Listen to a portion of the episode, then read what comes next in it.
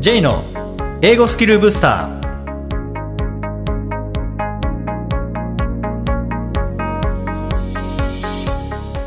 こんにちは J こと早川浩二ですこんにちは、アシスタントのあきです。この番組は旅行や仕事で英語を使えるようになりたい方、TOEIC などの資格試験の勉強をしている方、英語学習へのモチベーションを高めたい方にスキルアップのコツをお伝えしていく番組です。J さん、今回もよろしくお願いします。よろしくお願いします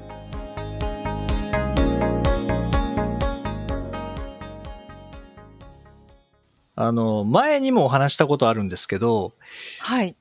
ルー語あー、ルーラ語。ブからスティック ネグミニウォーターですね。このルー語ですけども、やっぱりこれ、英語学習にいいなっていうのを改めて感じるので、そのお話をしたいなと思うんですけども、あの、はいまあ、以前ルーさんとは、ルー大柴さんとは together させていただいて、まあ、セミナーなんかも一緒にさせていただいたりとかですね、ポッドキャストもインタビューさせていただいたので、まあ、詳しくは、えールーさんのインタビュー、お聞きいただけたらと思うんですけども、まあそもそもルー大柴さんがなぜああいう喋り方になったかというと、あの、その起源はですね、えー origin はですね、えー ルーさんのお父さんが、はい。えーそういった感じで、まあロシア語とか中国語とか、えー喋れたので、えーまあ英語も喋れたので、そういう感じで、うん。まあまさにルー語でコミュニケーションを取っていたと。ということとあと、はい。ルーさんの高校時代の彼女が帰国子女で、えーへー。ルー語のようにああいうふうに喋っていた、英語、日本語を、えー together で喋っていたので、あなんかこうやって喋ると仲良くなれるかなっていうのでこう喋ったのが、まあきっかけということで、まあそれが芸風になったというのがルーさんのルー語なんですけども、はい。実はこれ、ルーさんの専売特許というわけではなくて、結構海外経験長い方は、ルー語で喋りますよね。喋りますよね。外資系にお勤めの方とかは多分経験あると思うんですけど、日本語にわざわざこう変換するよりもその方が早いので、英語のまま言っちゃうっていうのはよくありますよね。ありますね。あと、まあ、あの、ロバート・ヒルキ先生、 TOEIC のですね。あまあ、あはい。ロバートにもインタビューさせていただきましたけども、ロバートは、えー英語の中に日本語を混ぜていく 逆ルー語の使い手ですもんね。確かにそうですね。うん。絶妙なところで日本語使いますよね。そうなんですよね。お上手だなと思って。うん。だから、あの、英語だと思って聞いてしまうっていうのはありますよね。ああ、確かに。英語だと思って聞いてますね。で、これは、あの、実は福沢諭吉も、ルー語の使い手だったっていう、これ日曜日になると、まあ発音は多分そんな、あ音声とかそんななかったので、発音には難ありだったみたいですけども、例えば日曜日、あ、今日は日曜日かっていう言い方しないで、あ今日はソソンデーかっていう、まあ Sunday っていうのはへーソンデーっていう発音は間違ってますけどね、今日はサンソンデーか、みたいな感じで言っていたみたいな話もあったりとか。うん。で、夏目漱石も、まあ、前にもお話ししましたけども、ロンドン留学時代の日記は、あルー語みみたいな感じで、日本語の文の中に英語のフレーズが入っているみたいな。へうんえ。誰々さんからインビテーションが送られてきたみたいな感じですね。へえ。うん。それ単語そのまま書いてるってことなんですか？あそうですね。英語で単語そのまま、英語でそのまま。カタカナとかじゃなくて、もう単語カタカナじゃのままないですね書いて。る。はい。うん、インビテーションっていう英語とか、あとバスで行ったっていうのはバスも BUS っていうので、英語で書いてあったりして。うん。なので、まあ、例えばこう単語どうしても覚えられないっていう方は、覚えた単語をそのルー語にして、日本語の中でこう使っていってしまうっていうのは一番いいですよね。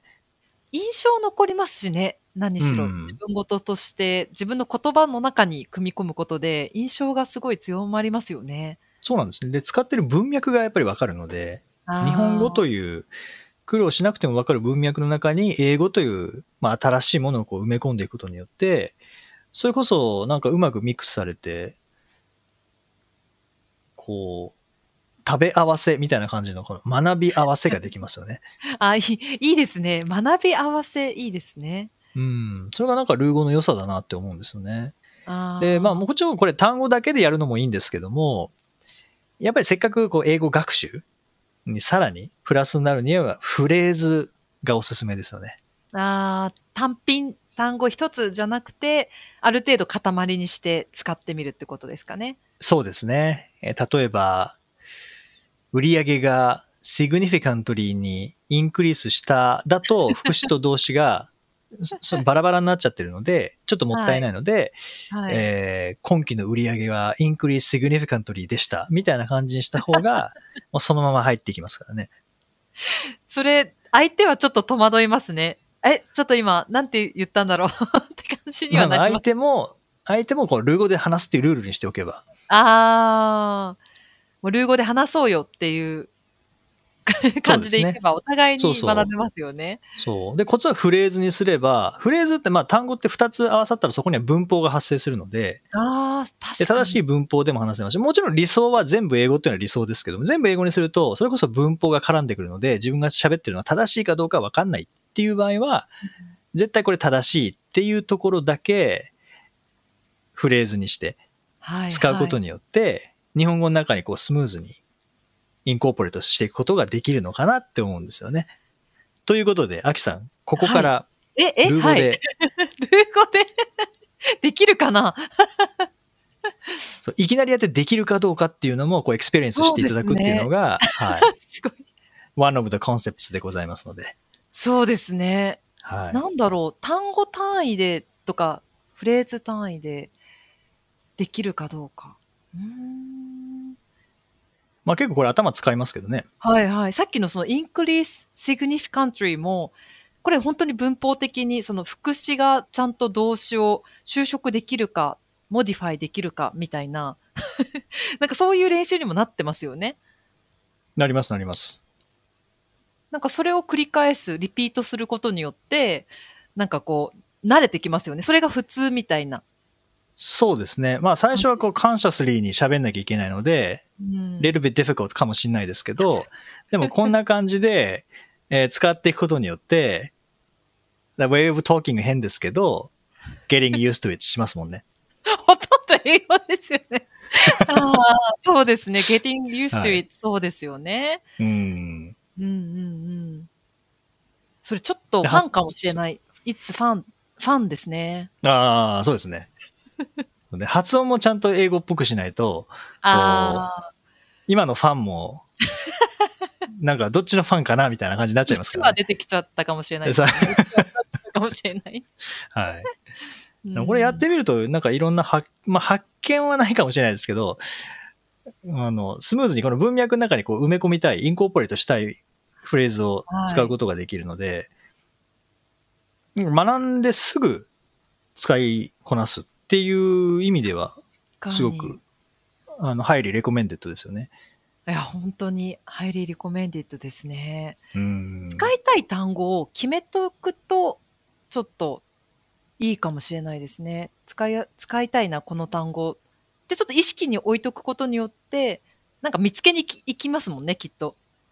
そうですね。この状況で使えそう、この単語っていうふうに。で、より意識することによってリメモライズできるみたいな。わあ、ルー語の使い手ですね。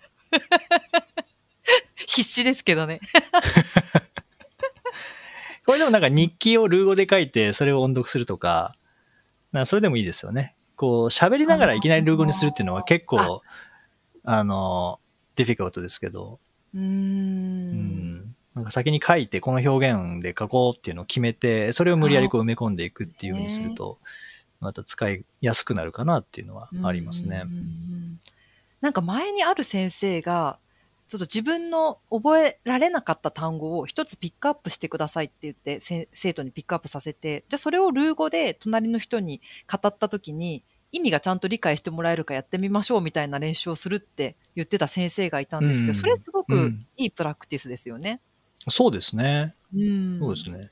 そう。まあ、それで思い出しましたけど、僕もなんか、英語苦手な学生向けに、この単語知ってるって10個ぐらい単語、すごい難しい単語も入れて、知ってるって全部知らないって言って、で、それをルルー語にして、日本語の文脈の中に埋め込んで、これなんだと思うって言ったら、ー。大体やっぱ分かりましたもんね。あええちょっとやっぱりこう、状況設定がイメージしやすくなって、この流れだったらこういう意味だろうっっていうふうに、そうですね。イマジンできるって感じですかね。はい、イマジンできるってことですよね。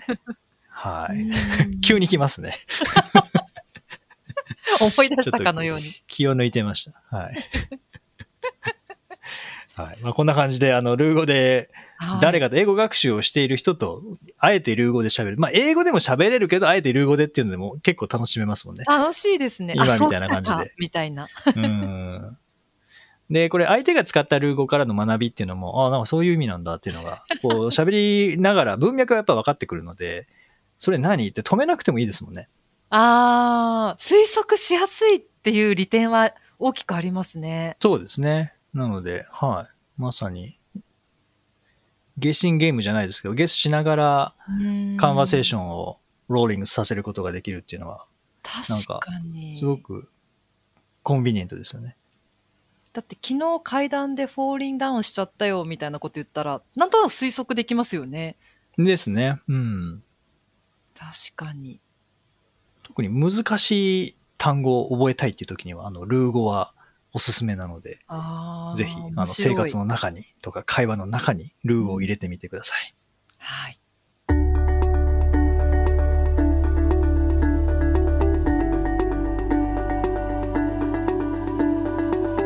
Useful expressions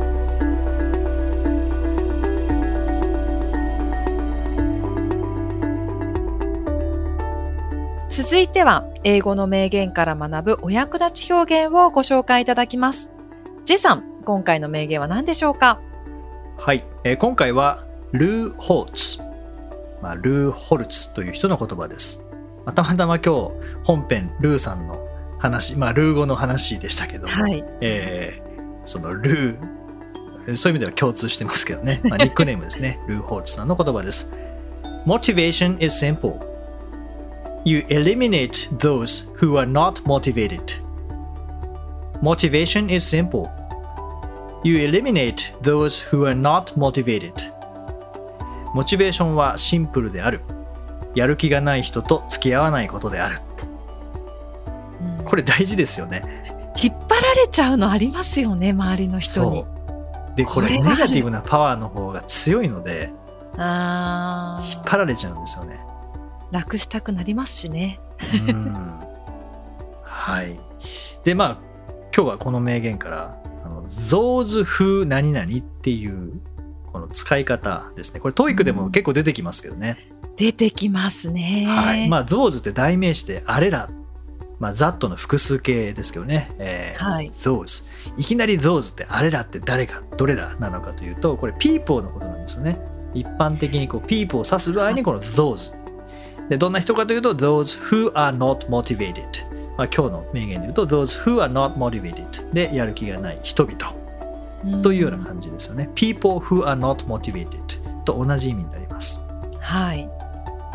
いや、これは TOEIC よく出てきて惑わせますよね、みんなを。those って何ってなりますよね、最初。そうですね。そうこれ、関係代名詞の問題とかパート5出てきたりとか、はい、あと、はい。ゾーズ自体をこう問う問題だったりとか、まあ、問題として作りやすいんですよね、これ。なるほど。確かにそうかもしれないですね。まあ、これでも、いろんなところで使いますからね。those who 何々っていうのは。はいはいはい。うん。しかも今回のこの例も、なんかすごくいい例ですよね。who are not motivated の部分も使えそうな。なんか、やる気がないってなんて言うんだろうって思うと思うんですけど、あ、こういう表現で言えるんだなっていい勉強にもなりますね、これは。そうですね。はい。なので、やる気がある人は、who are motivated ですもんうね。ん、そうですね。うんすごく勉強になりますね。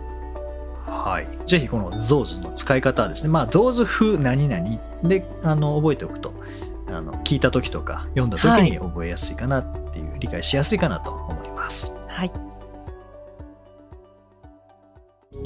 第123回をお送りしました。J さん。はい。最近プロ野球見に行かれてますか？えーっと、4月に3試合見に行きましたね。J さん。あの、すごい私仕事お忙しいイメージあるんですけど、なんかそんなこと言っちゃいけないのかもしれないですけど、そ、そういう余裕あるんですか？大丈夫ですか？あ結構それがなかったらんですね。うん、ななんか、うん、なんか野球場で考えるのが好きなんですよね。野球場で考える。はい、野球も見ますけどね、野球も見て、はいはい。野球がメインですけどね。なんか野球場で考えるのが好きで。見なが。ら。で、あのまあ、当然チケット取るときは誰がピッチャーかっていうのは分からずに取るんですけど、はいはい。結。構運が良くてですね、はい。えーこれ野球ファンの方にしか伝わらないんですけど西武ソフトバンクを見に行った時はうんソフトバンクのピッチャーが千賀っていうあのエースですねああの育成契約からこう這い上がってきて超一流になった千賀っていうピッチャーとか。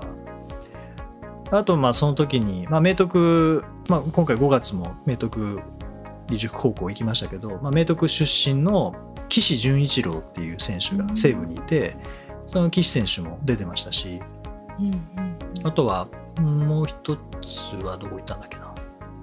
楽天と西武ですねで、うその時たまたま早川がピッチャーで、まあ早川見たかったんですよね。ああ。テレビで見るのと何が違ってライブの方がいいって思います？いやもうこれは前回のミスチルの話でもありましたけどもう全然違いますね。全然違う。全然違いますね。で僕はあの選手の表情を見るのが好きなので 双眼鏡で試合中の選手の表情いろんな人見れますもんね。その、うんテレビだったらそ、そのこ撮ってるところしか見えないですけど、うん。会場だったら見渡せますもんね。そうですね。あとビッグボスを見に行きました。おなるほど。どうでしたか？やっぱさすがのオーラですか？あの花がありますねやっぱり。そうですようね。ん。へえ。やっぱ選手とかの動きもどうなんですかね？違うんですかね？あ日ハムなんかすごい明るくなりましたね。去年も日ハム見に行ったんですけどなんか楽しさが感じられなかったんですけど、うんうんうんうん、今年は、まあ、あんまり勝ててないですけどね、勝ててないですけど、いい試合は結構してるので、あ、そう後。半、楽しみですね。やっぱ指揮取る人が違うとチームの雰囲気も変わるんですよねきっと変わるでしょうね。まあ、先生によってクラスの雰囲気が変わるのと一緒ですよね。本当そうですよね、うん、楽しそうですもんね新庄選手いたらうん、そうですね。まあ、メディアがいない時がどういう感じなのかっていうのはちょっとわかんないですけど、まあ、それでも楽しいと思いますけどね。なんか楽しめそうな根っからの明るい感じなので楽しめそうな感じがしますそうですね。あと、まあ、日ハムのおかげで、まあ、僕は3勝ごとに原稿を送るっていうのを編集の方と、野球好きな編集の方と約束して、程よく負けて、程よく勝ってくれるので、あの、ちょっと原稿が早くなりましたね。か勝つまでに送るってでしたっけ？3勝ごとですね。まあ、3勝して、次の4勝目する前に送るっていう感じなので、じゃあ原稿が仕上がるかは日ハム次第ですね日ハム次第ですけど、多分この放送が配信される頃にはもう全部終わってるはずです。5月中に終わってるはずなんですですよね。おおなるほよっぽどのことがどない限りは、これ6月15日ですので、あの余裕で終わってるはずです。すごい力強いお言葉ですねはい。はい。さて、この番組ではリクエストやご感想をお待ちしています。メッセージはツイッターやメールなどでお気軽にお送りください。また、毎日配信の単語メール、ボキャブラリーブースターの購読もおすすめです。J さん、今週もありがとうございました。どうもありがとうございました。Okay, thank you for listening. See you next week.